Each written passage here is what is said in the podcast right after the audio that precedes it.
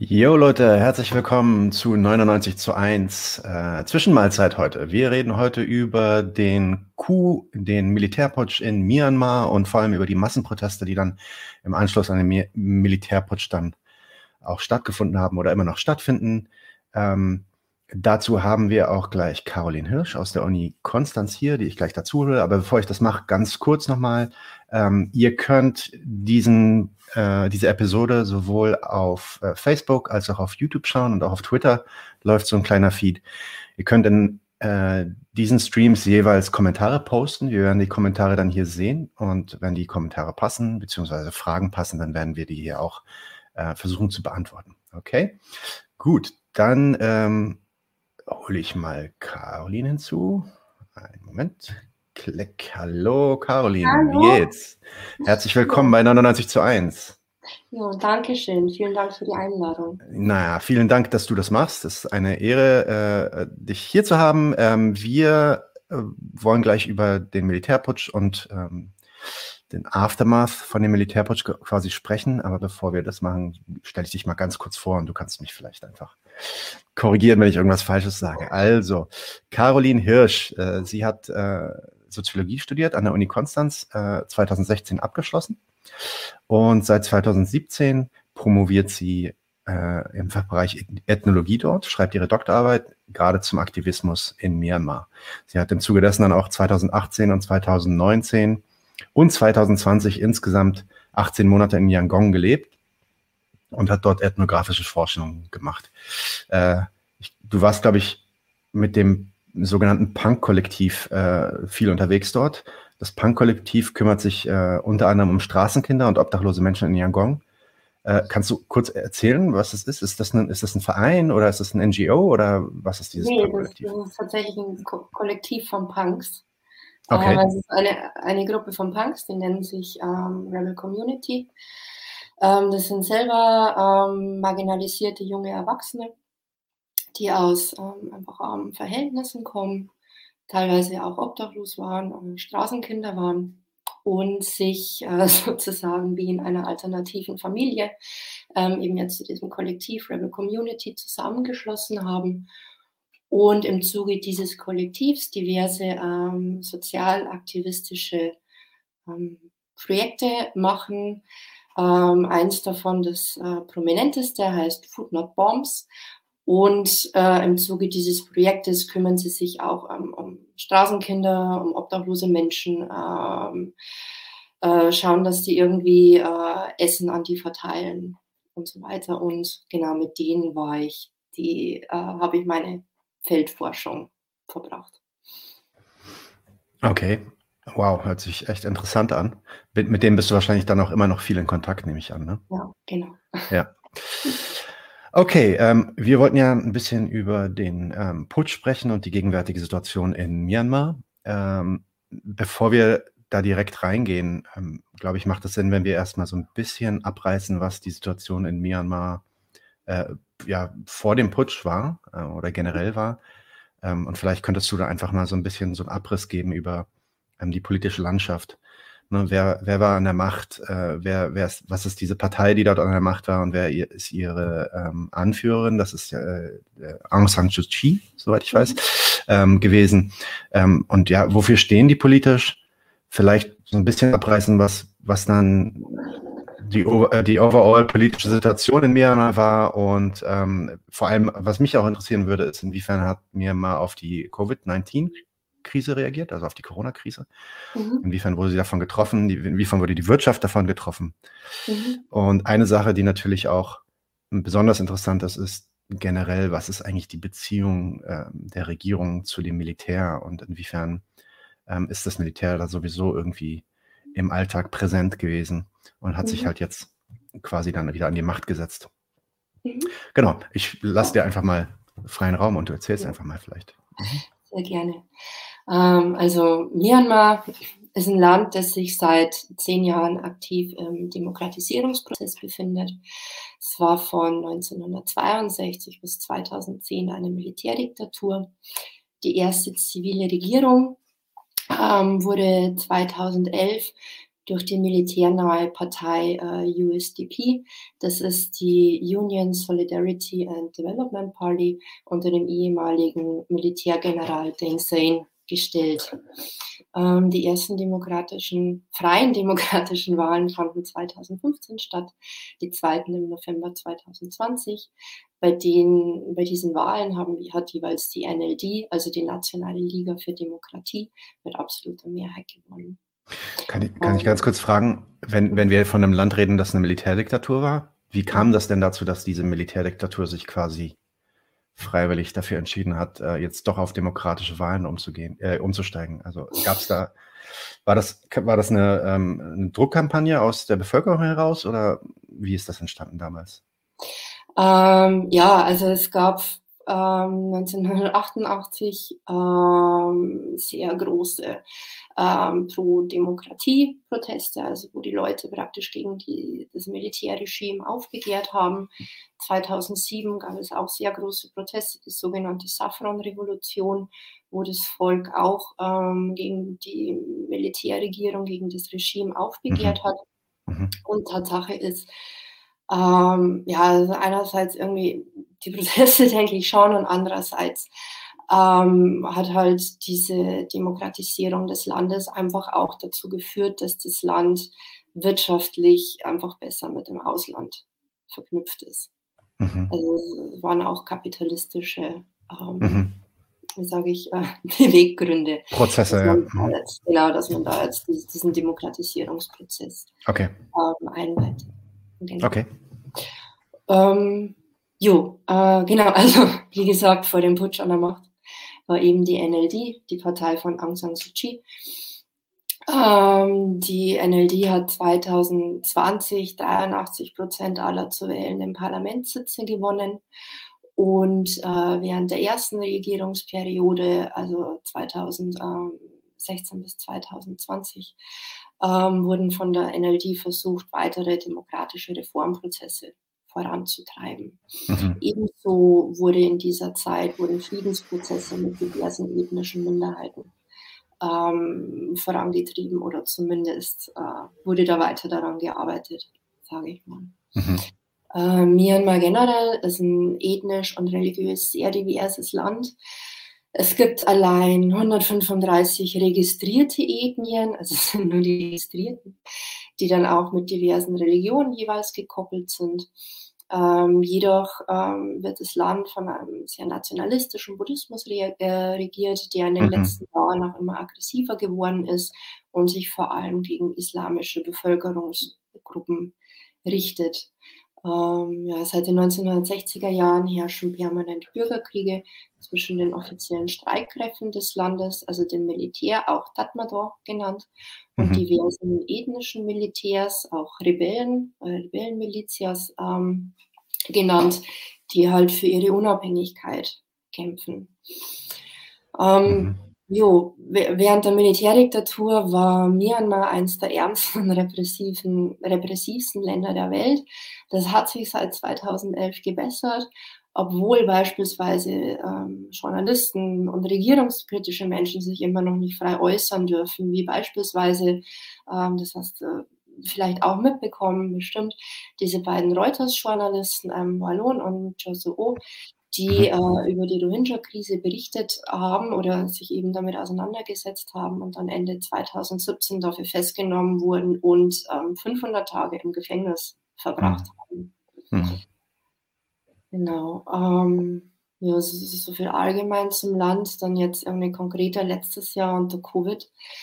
Ähm, die ersten beiden offiziell registrierten Fälle von Covid-infizierten Menschen gab es erst Ende März 2020. Ähm, mhm. Und seitdem wurde das öffentliche Leben einfach heruntergefahren. Also Bars und Restaurants geschlossen, Parks geschlossen. Ebenso wurden auch Fabriken geschlossen, beispielsweise der Textilindustrie.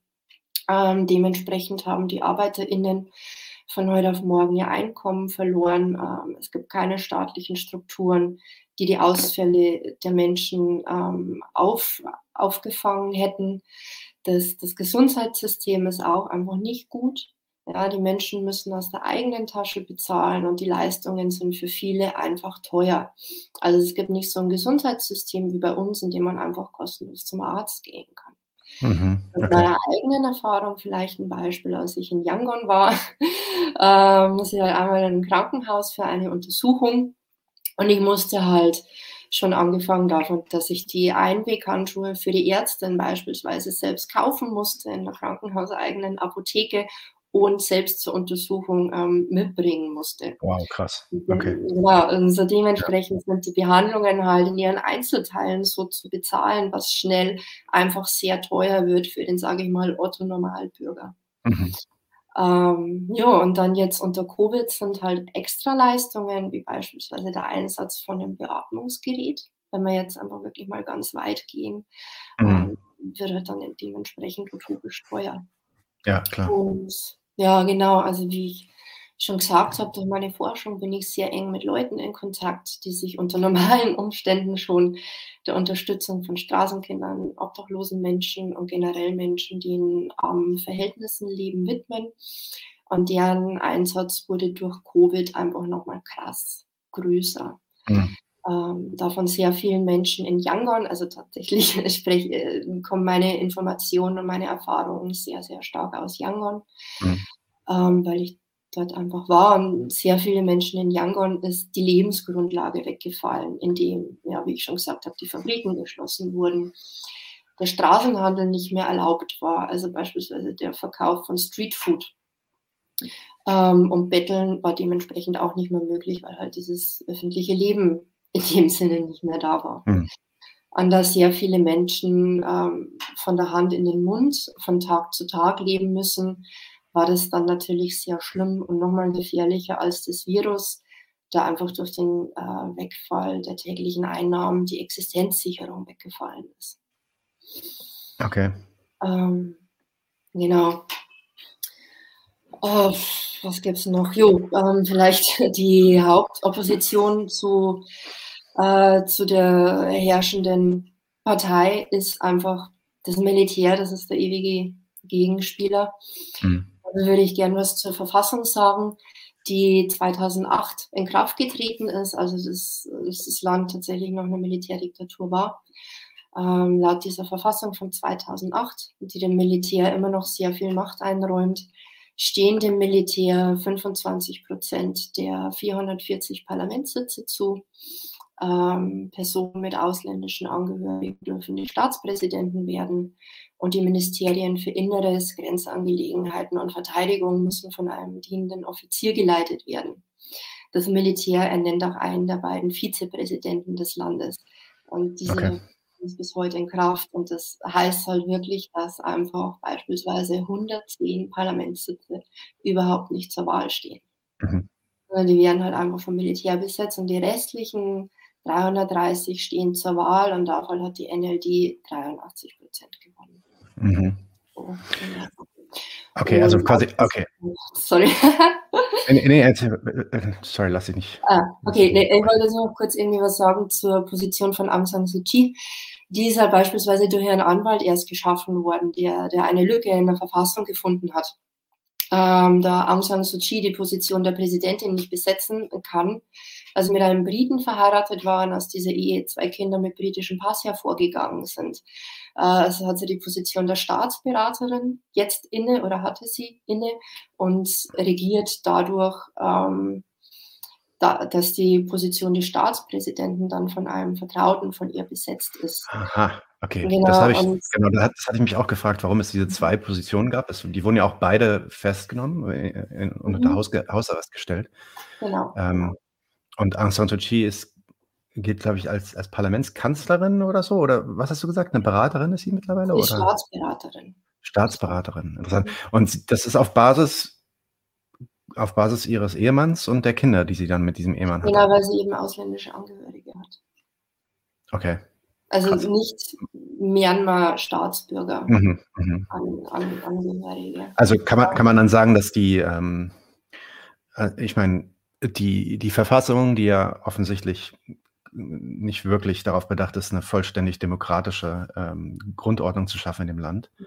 und ähm, einen gewissen oder einen Riesenanteil der Macht auch noch bei dem Militär behält, mhm. ähm, kann man dann davon ausgehen, dass die Politik, die dieses Militär dann normalerweise vertritt, eine, eine rechtsnationalistische Politik ist? ist, das, ist kann man das so repräsentieren? Mhm. Ja. ja okay. Ja, mhm.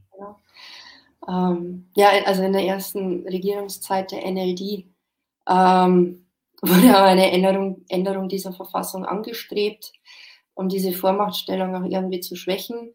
Das war genauso ein Wahlversprechen jetzt für die Wahlen 2020, aber naja, offensichtlich ist das äh, noch nicht passiert oder jo, diese Vormachtstellung ist einfach, oder die, diese Macht ist einfach immer noch da.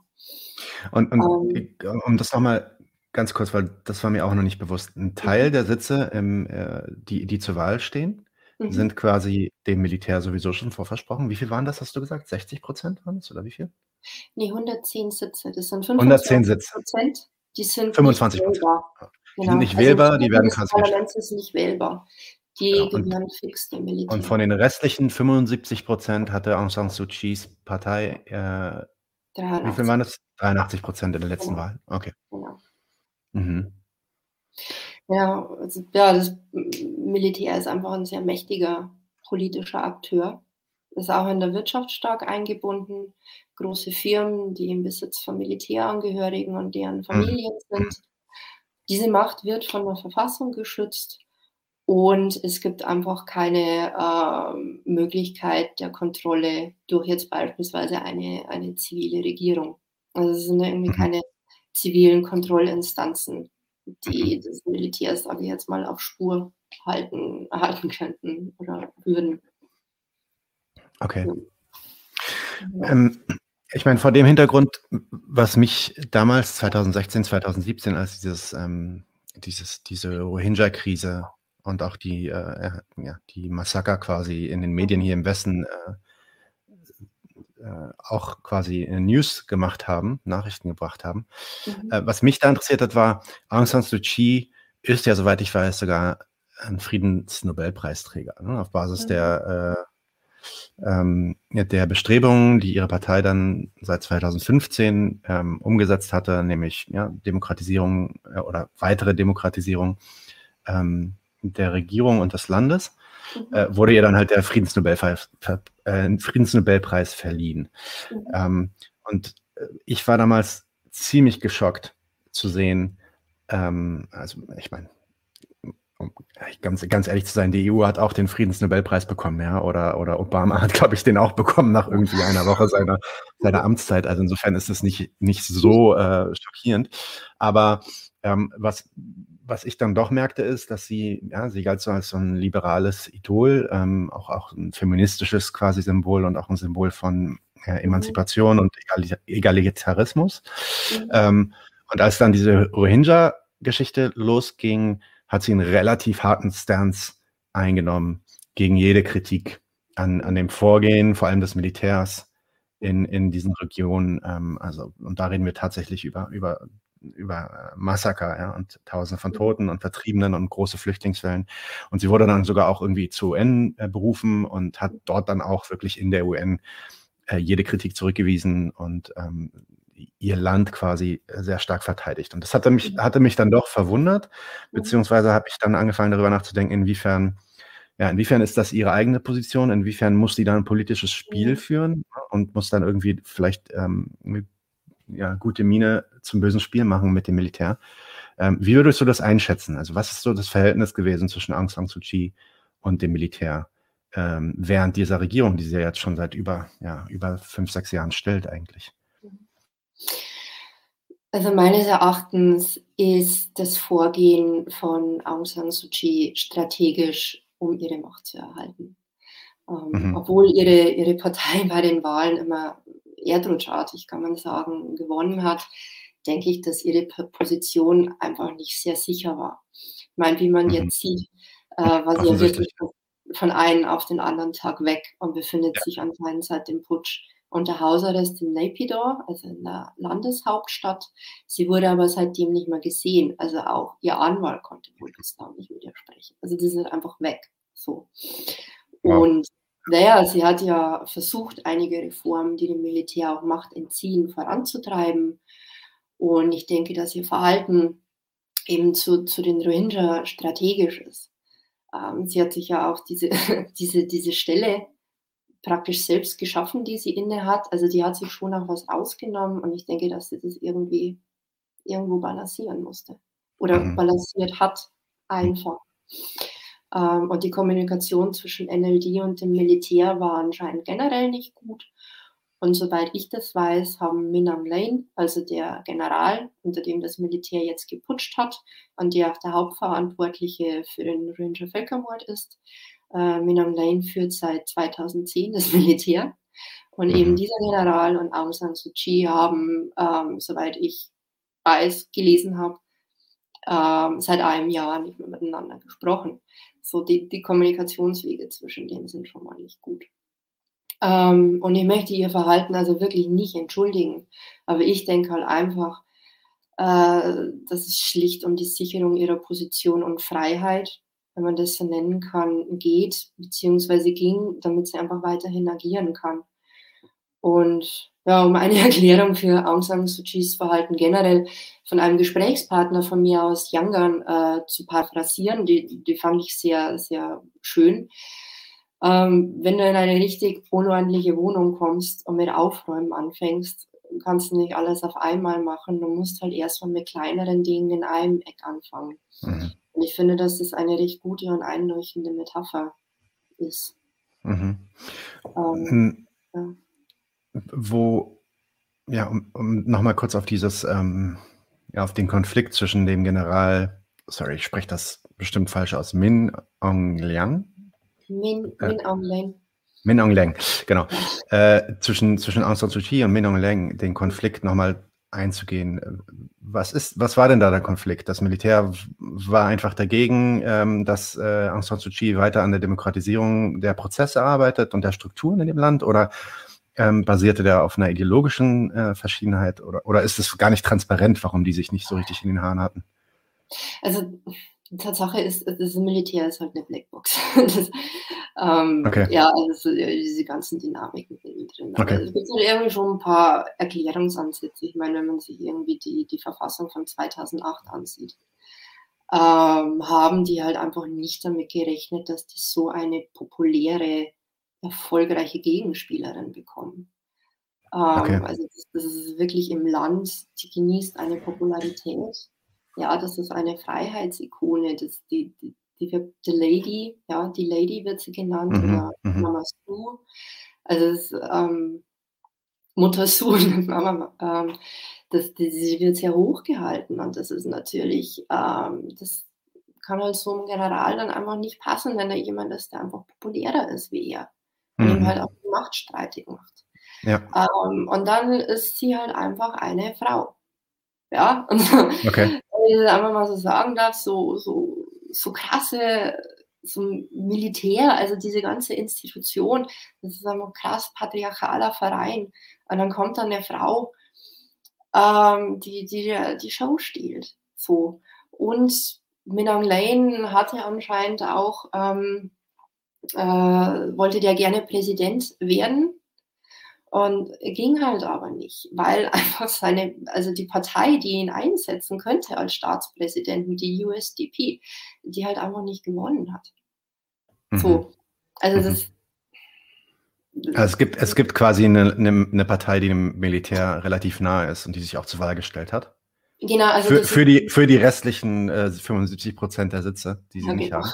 Und dort genau, haben sie also dann die USDP, wahrscheinlich die, die Partei, die, die ich ganz zu Anfang genannt habe, die mhm. ist 2010 noch vor der NLD ähm, als Partei registriert worden und geht praktisch direkt ähm, aus der alten Militärregierung hervor.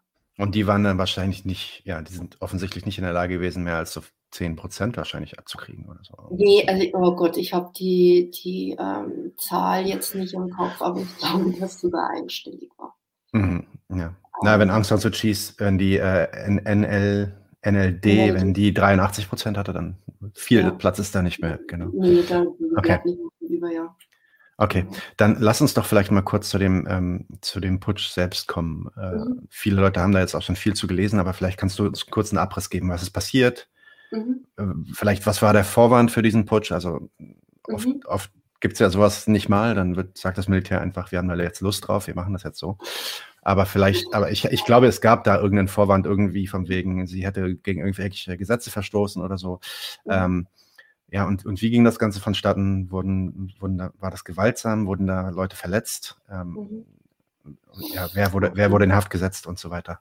Mhm. mhm. Ähm, also am 1. April in den frühen Morgenstunden in Naypyidaw hat äh, das Militär sich an die Macht geputscht. An diesem Tag hätte das neu gewählte Parlament den Eid ablegen sollen und die neue Regierungszeit antreten sollen. Die NLD-Parlamentsmitglieder wurden vom Militär in einem Gasthaus festgesetzt, in dem sie sich in Quarantäne befunden haben. Aung San Suu Kyi und der Präsident äh, Min Win äh, werden bis heute festgehalten und wurden vom Militär wegen fadenscheiniger Vergehen angeklagt. Und weitere hochrangige Politiker, Oppositionspolitiker, Aktivisten, Journalisten und Künstler wurden in den ersten Tagen des Putsches festgenommen. Ähm, der Vorwand, unter dem geputscht wurde, war, dass das Militär die Glaubhaftigkeit der Wahlen anzweifelt und Wahlbetrug vorwirft. Mhm. Bereits vor den Wahlen hatte das Militär angefangen, Zweifel an der Legitimität der bevorstehenden Wahl zu formulieren. Also da war praktisch noch gar nichts passiert. Da haben sie schon gesagt, das glauben wir nicht. Da kennen wir ja jemand anderen, der das vor kurzem auch so versucht hatte, aber dann ja, das ja. ist eine universale Despotenstrategie. Richtig, ja, ja. Ja, und genau nach der Wahl ähm, hat das Militär dann den Verdacht immer wieder aufgebracht, dass es bei den Wahlen zu Unregelmäßigkeiten und gar Betrug gekommen ist. Ähm, internationale Wahlbeobachter haben wohl aber bestätigt, dass die Wahlen sauber abgelaufen sind. Die NLD ist auf die Vorwürfe des Militärs nicht eingegangen und das Wahlergebnis wurde keiner gesonderten Untersuchung entzogen, unterzogen, nicht entzogen. Ähm, ja, und dementsprechend hat das Militär das dann als Vorwand für den Putsch genommen. Mhm. Ähm, genau, und da habe ich schon gesagt, ganz am Anfang wurden ähm, Menschen verhaftet. Und Stand gestern ist, ich habe vorhin nochmal geguckt, also vom 20.02. ist, dass bislang 569 Menschen bereits festgenommen wurden und davon werden aktuell 523 Personen immer noch festgehalten. Es gab auch leider Gottes bereits Tote bei den Protesten. In Naypyidaw wurde letzte Woche eine 19-jährige Studentin in den Kopf geschossen, als sie sich vor einem Wasserwerfer verstecken wollte. Gestern in Mandalay gab es Schießereien während der mhm. Proteste. Mhm. Ähm, soweit ich weiß, wurden dabei zwei Menschen getötet und in Yangon kam es gestern bei den Protesten ähm, auch zu einer Schießerei, bei der eine Person ums Leben kam. Mhm. Und soweit ich das überblicken kann, wurden die Menschen durch Kopfschüsse getötet, was einfach Exekutionen gleichkommt. Mhm. Gezielt, und, gezielt Tötung. Mhm. Ja. Und verletzt wurden natürlich, also das ist natürlich, aber es wurden halt weitaus mehr Menschen verletzt. Da habe ich aber jetzt gerade keine konkreten Zahlen dazu. Ähm, bis dato sind in Yangon, also der größten Stadt Myanmars, die Proteste die ganze Zeit über friedlich geblieben. In Naypyidaw und Mandalay wurden bereits letzte Woche Wasserwerfer, Tränengas, Gummigeschosse und eben auch scharfe Munition eingesetzt. In den ländlicheren Gebieten und Dörfern ist die Situation schon länger weitaus schlimmer. Dort gibt es auch Nachtschießereien und Brandstiftung. Menschen werden nachts von der Polizei aus ihren Häusern geholt und mitgenommen. Äh, letztes Wochenende wurden in einer Massenamnestie über 23.000 Gefängnisinsassen vom Militär entlassen. Seitdem spitzt sich die Lage immer mehr zu und es kommt auch zu Brandstiftungen, beispielsweise in Mandalay, äh, Myanmars zweitgrößter Stadt.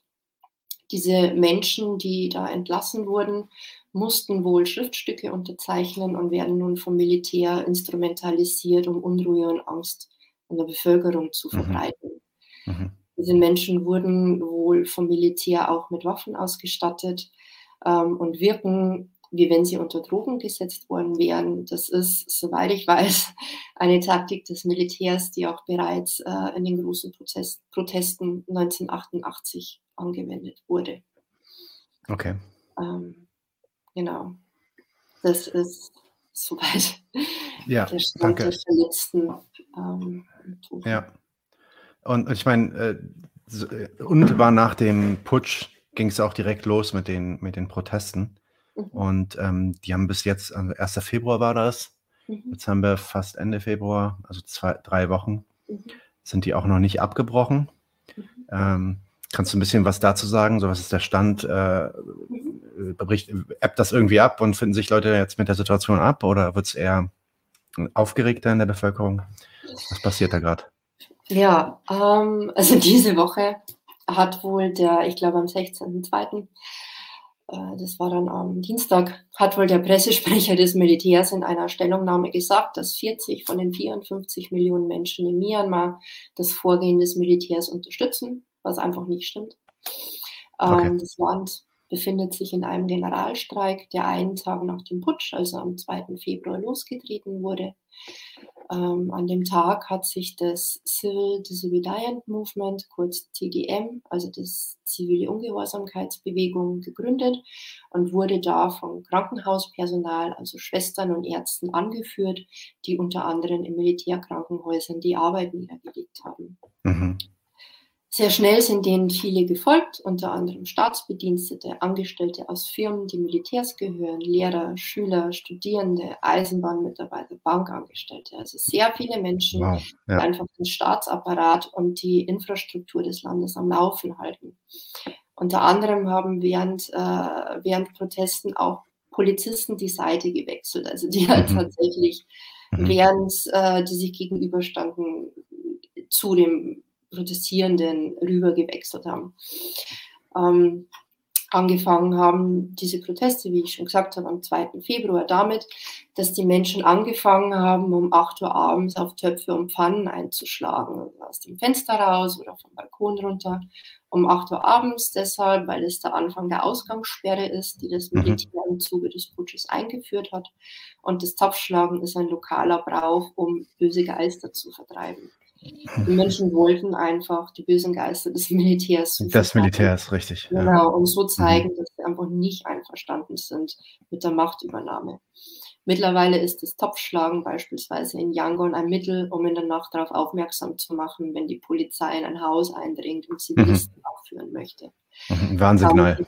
Genau, es haben sich mhm. mittlerweile Nachbarschaftswachen gebildet, die aufpassen, dass einerseits niemand verhaftet wird und andererseits die Unruhestifter aufgehalten werden. Mhm. Mhm. Ähm, ja, diese Praxis, Praxis des Topschlagens wurde dann jeden Abend immer länger und lauter. Und vor zwei Wochen, also am Samstag, den 6.2., haben dann schlussendlich die Proteste auf den Straßen angefangen. An mhm. dem Tag waren wohl allein in Yangon circa 100.000 Menschen auf der Straße und seitdem gehen die Menschen einfach jeden Tag auf die Straße und protestieren.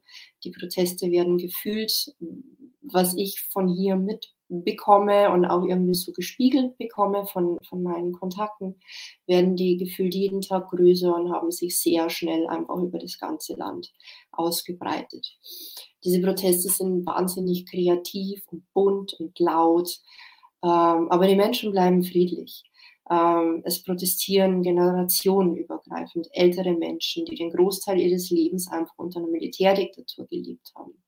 Familien mit ihren Kindern, junge Erwachsene, die ihre Kindheit unter dem Militär erlebt haben, Jugendliche und auch schwangere Frauen. Also quer durch. Ähm, Menschen gehen mit gruppenspezifischen Identitäten auf die Straße, wie Gays Against the Coup. Äh, mhm. Punks sind Teil der Protestbewegung natürlich ähm, und auch Mönche. Ähm, die Menschen gehen verkleidet als Prinzessinnen, als Anime-Charaktere und sogar Spider-Man ist da. Also ich habe diverse Bilder von Spider-Man gesehen. Ähm, in Yangon werden seit zwei Tagen, wenn ich mich recht erinnere, die Hauptverkehrsadern geblockt mit liegen gebliebenen Autos und Fahrrädern, denen äh, das Benzin ausgegangen ist.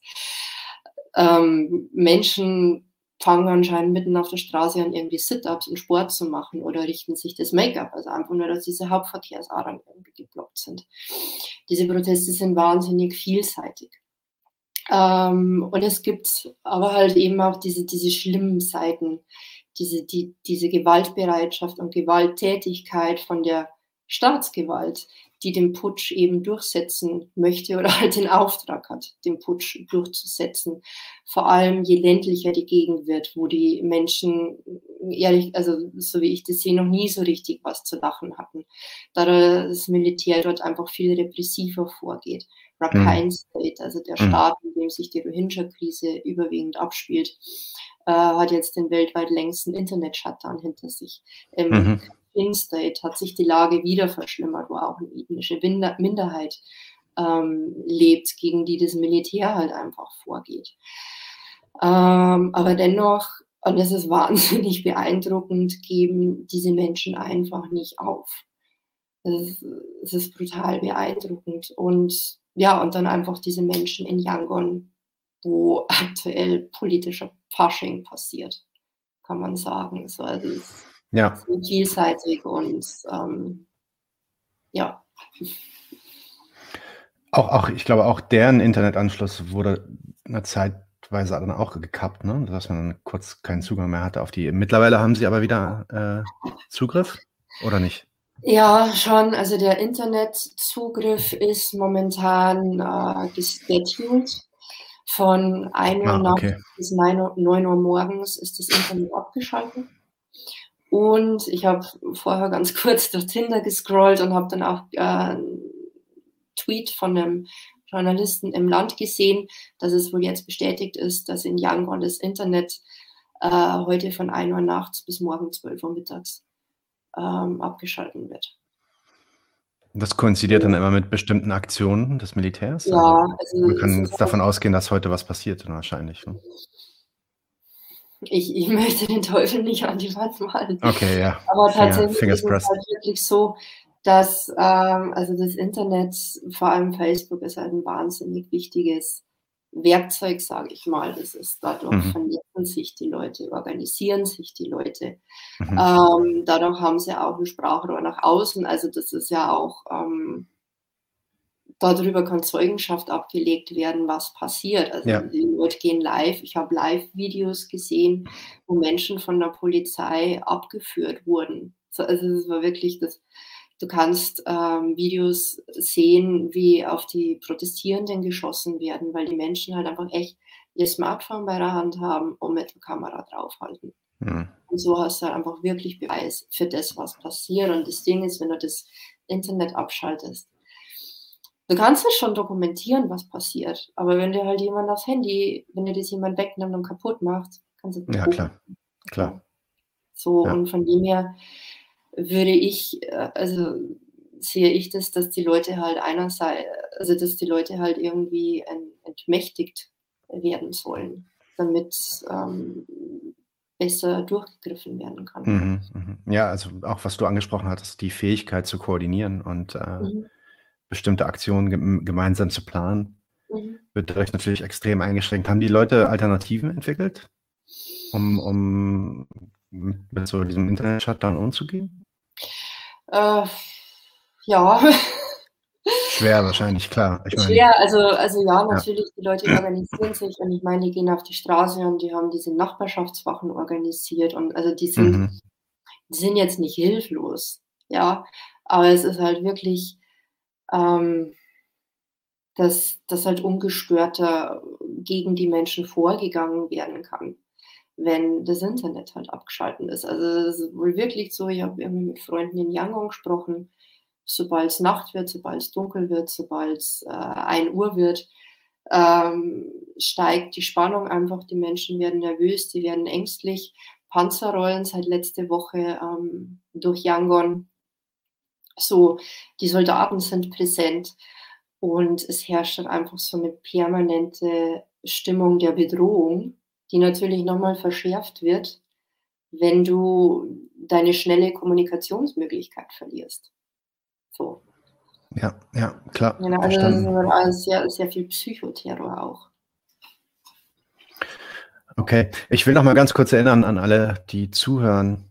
Äh, ich merke auch gerade, meine Internetverbindung ist ein bisschen schwach. Äh, ich glaube aber, Carolins ist ganz gut. Insofern ist das ja auch in Ordnung. Für alle, die zuhören, falls ihr Fragen oder Kommentare habt, die ihr stellen wollt, äh, bitte einfach in Facebook oder in YouTube in diesen Livestream kommentieren und reinschreiben und wir versuchen die dann hier uns anzuschauen. Ähm, Caroline, äh, was hat denn das Militär gesagt, wie sie jetzt äh, weiter vorgehen wollen? Was ist der Plan? Also abgesehen davon natürlich die Aufstände irgendwie niederzuschlagen. Mhm. Ähm, haben die, haben die schon kommuniziert, was sie denn dann jetzt machen möchten, nachdem sie die bestehende Regierung abgesetzt haben? Ja, also bei der, Macht, äh, bei der Machtübernahme wurde erstmal für ein Jahr der Notstand ausgerufen. Mm, in einem Jahr will das Militär echte, freie, demokratische äh, Mehrparteienwahlen abhalten. Damit wollen sie sich als Schützer der Verfassung inszenieren. Bis dahin haben sie halt Zeit, dass sie die NLD als Rivalen aus dem Rennen werfen, indem sie eben Aung San Suu Kyi anklagen und politisch Schachmatt setzen, damit sie nicht mehr kandidieren kann. Äh, damit schalten sie halt eine sehr starke politische Gegnerin aus. Und was aber jetzt schon passiert, ist eben nicht nur, dass Aung San Suu Kyi angeklagt und ähm, aus dem Weg geräumt wird, in Anführungsstrichen, sondern ähm, dass, das, dass die Versammlungsfreiheit schon eingeschränkt wurde, die Meinungsfreiheit wurde bereits weiter, weiter eingeschränkt und dementsprechende Gesetze werden auf den Weg gebracht. Und es gab auch bereits Warnungen an Journalisten, dass bestimmte Wörter wie Kuhregierung nicht mehr verwendet werden dürfen. Die Regierung darf nicht als illegitim bezeichnet werden. Mhm. Ja, ich also meine, sie ist ja verfassungsmäßig sogar irgendwie korrekt anscheinend. Ne? So, ja, oder genau, zumindest so also, vorgeplant, ja. Das, mhm. ist, also das ist schon alles sehr, ja, sehr also durchdacht, würde ich sagen. Und, wir, und, ja. und, und ja, dieses Machtmonopol wird halt einfach auf Biegen und Brechen geschaut, dass das ja. weiterhin aufrechterhalten werden kann. Genau, und was äh, wohl auch schon passiert ist, ist halt, dass Menschen, die im Streik sind, beispielsweise Staatsbedienstete, Eisenbahnmitarbeiter, wurden wohl vom Militär auch schon geholt und gezwungen, wieder an die Arbeit zu gehen. Und Mitglieder des UEC der Union Election Commission, also der Wahlkommission, wurden wohl auch schon bedroht vom, Mil vom Militär und sollten dazu gezwungen werden, Statements zu unterschreiben, dass eben Wahlbetrug vorliegt. Ähm, mhm. Verstehe. Jo, also rechtlich würde ich sagen, versucht sich das Militär da jetzt irgendwie als, als legitim auch zu mhm. inszenieren mhm. durch. Mhm. Ähm, Okay, interessant. Ja, auch mhm. interessant, dass sie äh, versuchen, die Scharade, also so diese, diese Fassade dann mhm. tatsächlich noch irgendwie aufrecht zu behalten. Ne, ja, sich an, an, die eigenen Gesetze halten, quasi, zumindest, äh, zumindest scheinbar.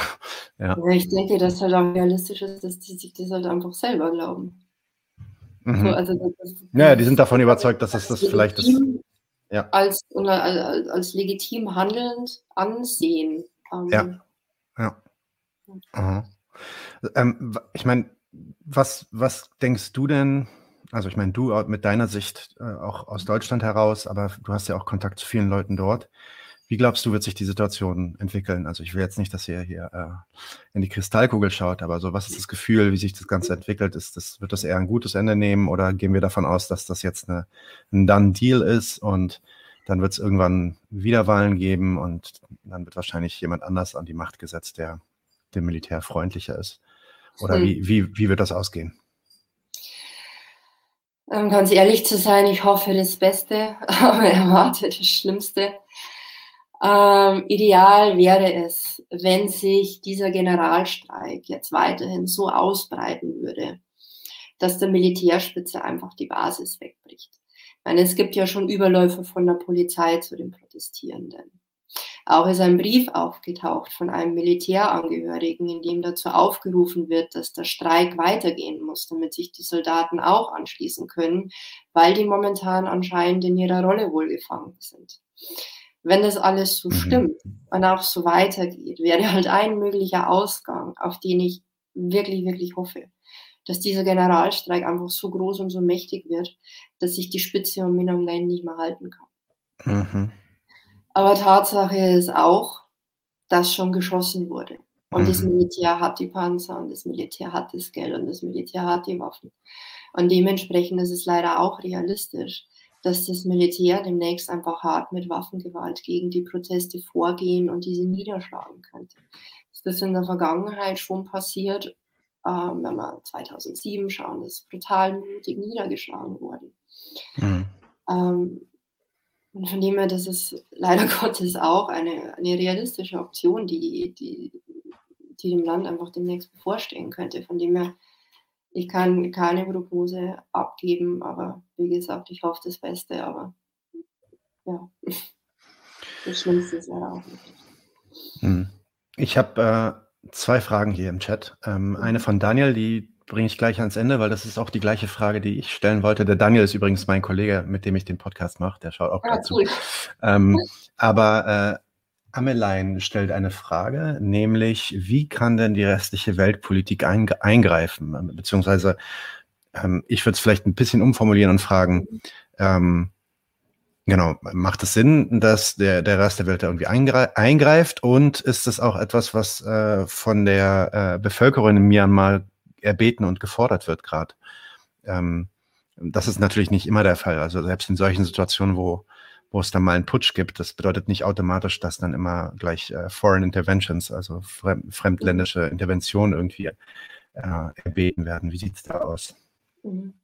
Also es gibt, ähm, gab, gibt, äh, das ist ein paar Tage her, dass ich diese Bilder gesehen habe, ähm, vor dem Gebäude der UN, also vor dem Gelände der, der United Nations in Yangon, ähm, Proteste mit der Bitte, doch zu helfen. Ähm, also die Menschen wenden sich an die internationale Staatengemeinschaft und sagen, hier guckt her, macht was, also ähm, helft uns. Ähm, ich meine, Neuseeland hat schon Sanktionen erlassen, ähm, hat gesagt, ein, ein Travel Ban, also Reiseverbot gegenüber Militärangehörigen ausgesprochen.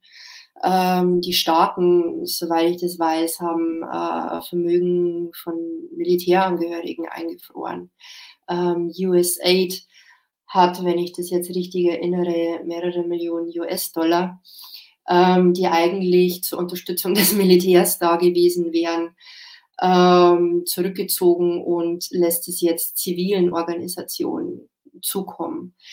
Ähm, was tatsächlich, ich, ich sage jetzt mal, was, was von internationaler Seite her irgendwie passieren kann, ist, dass einfach die Militärangehörigen ähm, direkt ähm, Privilegien und so weiter entzogen werden, dass man mhm. sanktioniert werden auch. Halt ja. praktisch nicht als legitim ansieht. Mhm. Ähm, mhm. Genau, so, würde ich das sagen, weil wenn man jetzt einfach nur Sanktionen gegen das ganze Land verhängt, dann ist das einerseits ja. die USA schon irgendwie zu spät mit euch und andererseits trifft es halt dann wieder die Bevölkerung selber. Ähm, mhm. weil da sind dann irgendwelche ähm, Import, Import-Export-Beschränkungen und da gehen halt dann einfach Arbeitsplätze drauf und nicht Vermögen von Militärangehörigen. Also man muss halt wirklich diese, also das ist so sehe ich persönlich das, dass man wirklich diese. Ja, ja, klar.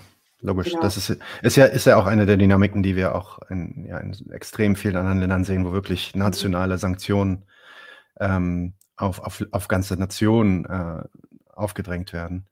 Ja. Ähm, im Iran vor allem ist, ist mhm. das Ergebnis immer, dass davon äh, die Be Bevölkerung am meisten leidet. Ne? Ähm, gäbe natürlich andere Möglichkeiten. Man könnte zum Beispiel, ähm, also ich gehe auch mal davon aus, dass die Leute in dem Militär keine besonders armen Menschen sind, sondern wahrscheinlich auch relativ viel Wohlstand haben.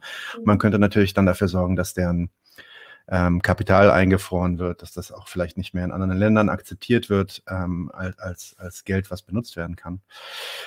Ja, mal gucken, was da passiert. Ich habe noch nicht so viel gesehen, außer also Solidaritätsbekündungen auf Re Regierungsebene, aber viel mehr nicht. Ich glaube, die meisten Leute gucken sich ja. das Ganze jetzt noch an. Ähm, wenn wir jetzt mal auf, auf so Bevölkerungsebene gehen, mhm. äh, also uns so äh, uns anschauen, hier so in, in, in, Deutschland, aber auch im Westen generell. Und mhm. das ist dann auch so ein bisschen die Frage, die Daniel stellt. Und auch meine letzte Frage wäre mhm. das gewesen. Ähm, äh, was was können wir hier machen, um sinnvoll, Solidarität auszudrücken. Also mhm. nur, nur Solidarität bekunden bringt es dann halt auch irgendwann nicht. Gibt es irgendwas anderes, was wir machen können, um zu unterstützen? Mhm. So, mm, also ich würde sagen, was, was wir tun können, also was wir tun können, sind kleine Dinge. Aber was definitiv hoffentlich einen Impact hat, ist einfach wirklich hinsehen, informieren, mitreden. Ich meine, das wirkt alles so weit weg, ist es aber nicht. Wir leben in einer globalisierten Welt, in der solche Dinge uns alle was angehen. Ich weiß, dass wir hier in Europa auch viele schlimme Zustände direkt vor unserer Nase haben, aber ein bisschen Zeit darauf verwenden, auch über die Lage in Myanmar informiert zu bleiben. Die Kanäle, äh, die ich dir weitergeleitet habe und die, denke ich, auch später in der Infobox kommen, über Instagram, Twitter, Facebook. Ähm, abonnieren, mitlesen und auch die Infos auf den eigenen Social Media Kanälen teilen, dass einfach die, die öffentliche Aufmerksamkeit bestehen bleibt ähm, dass sie nicht einschläft, wenn irgendwie das nächste um die Ecke kommt, ja. Äh, ja. Überlegen ja. beispielsweise, wem ich bei der nächsten Wahl meine Stimme gebe. Ja, die mhm. deutsche Waffenindustrie hat ihre Finger auch in Myanmar drin. Textilindustrie ist auch yes. In Myanmar, da kommen auch unsere Klamotten her. Mhm. Äh, Parteien wählen, die sich dafür einsetzen, dass beispielsweise Lieferketten verantwortungsvoll gestaltet werden und Waffen nicht an Regime verkauft werden, die sie zur Unterdrückung des Volkes verwenden. Mhm ähm, Petitionen unterschreiben.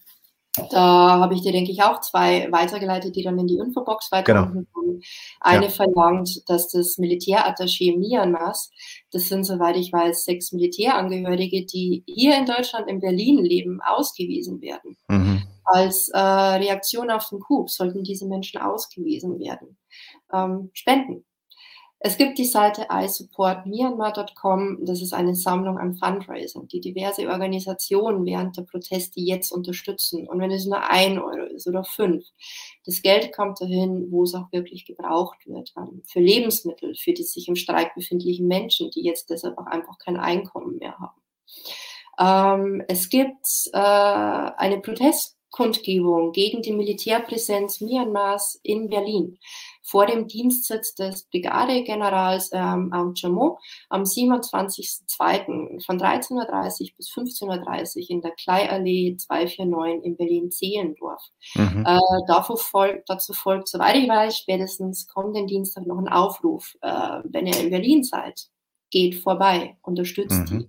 die. Mhm. Ähm, und morgen tatsächlich ist in Frankfurt eine Demo des Burma-Büros von 13 bis 16 Uhr. Treffpunkt ist die Hauptwache. Ich habe davon vorhin selber erst erfahren. Ich habe da jetzt gerade leider einfach nicht mehr Infos dazu, aber ich kann das irgendwie nochmal gar recherchieren und dir vielleicht einen Link weiterleiten, dass das vielleicht auch noch in die Infobox kommt. Also ja, auf jeden Fall. Das, das wäre gut. Ja. Wenn ihr in Frankfurt irgendwie vorbeikommt. Wenn ihr Zeit habt, geht dahin und, und, und zeigt es. Also irgendwie diesen öffentlichen Druck einfach aufbauen. Und das sind halt irgendwie so die wenigen, ähm, ich sage jetzt mal, ähm, Möglichkeiten, wo wir hier in Deutschland das offline tun können. Ansonsten online ähm, dranbleiben, informieren, die Aufmerksamkeit nicht sinken lassen, Petitionen äh, spenden, wenn ihr was übrig habt. Und genau, anscheinend äh, gibt es inzwischen auch einige Berufsverbände hier in Deutschland, die sich gegen die Machtübernahme äh, durch das Militär aussprechen. Ähm, das ist es definitiv auch wert zu recherchieren. Dazu kann ich jetzt gerade leider auch nicht mehrere Infos geben, aber eine kurze Recherche, Google-Recherche ähm, dürfte da auch Aufschluss geben, wenn da jemand daran interessiert ist. Das sind alles ja. kleine Dinge, die aber ein Zeichen hier und aus Deutschland setzen. Und so kann Mensch halt hoffentlich irgendwie Solidarität und Unterstützung zu den Menschen in Myanmar senden und zeigen und dass die Welt halt einfach nicht wegschaut äh, während diese Leute für ihre Zukunft kämpfen und dafür auf die Straße gehen. Super, ähm, das war wirklich äh, sehr umfassend. Du hast mir vor dieser Folge oder vor diesem Interview eine ganze Reihe an Links zugeschickt. Die werden dann im Nachhinein in die Videos gepostet werden, an, also in die Infobox unten drunter, sowohl auf Facebook als auch auf YouTube. Ähm, das machen wir jetzt noch nicht, weil wenn wir das jetzt in den Livestream reinpacken, dann ist es eventuell später verloren. Deswegen packen wir es im Nachhinein rein. Guckt euch dann äh, das später nochmal an. Sie hat auch ein paar Twitter-Accounts angegeben und ein paar Webseiten, ähm, die quasi ja verlässliche Berichterstattung direkt aus Myanmar geben, um, um da so ein bisschen ähm, so ein bisschen live zu bleiben und dabei zu bleiben. Es gibt auch diesen Hashtag What's Happening in Myanmar. Ähm, Hashtag What's Happening in Myanmar. Äh, da, also wenn man den zum Beispiel auf Twitter sucht, sieht man auch dann wahrscheinlich die aktuellsten äh, Tweets aus Myanmar selbst und wahrscheinlich auch so aus aller Welt zu dem Thema. Ähm, Caroline, fantastisch. Wir versuchen genau das gleiche, whoops, sorry, wir versuchen das gleiche hier auch. Ähm, ich würde da auch gern dranbleiben. Das heißt, je nachdem, wie sich das jetzt weiterentwickelt und in welche Richtung es geht, könnten wir vielleicht nochmal zusammenkommen. Und äh, du erzählst uns dann, vielleicht gibst uns dann vielleicht ein kleines Update in so ein paar Wochen oder in einem Monat oder so. Und ähm, was mich auch generell interessieren würde, wäre äh, ein bisschen mehr Informationen. Also da werde ich mich, mich, auch ein bisschen reinfummeln, ein äh, bisschen mehr Informationen dazu bekommen, was, was, was es eigentlich mit diesem Militär auf sich hat und wer diese Leute eigentlich sind und was die vorhaben und ähm, was so deren Geschichte auch ist.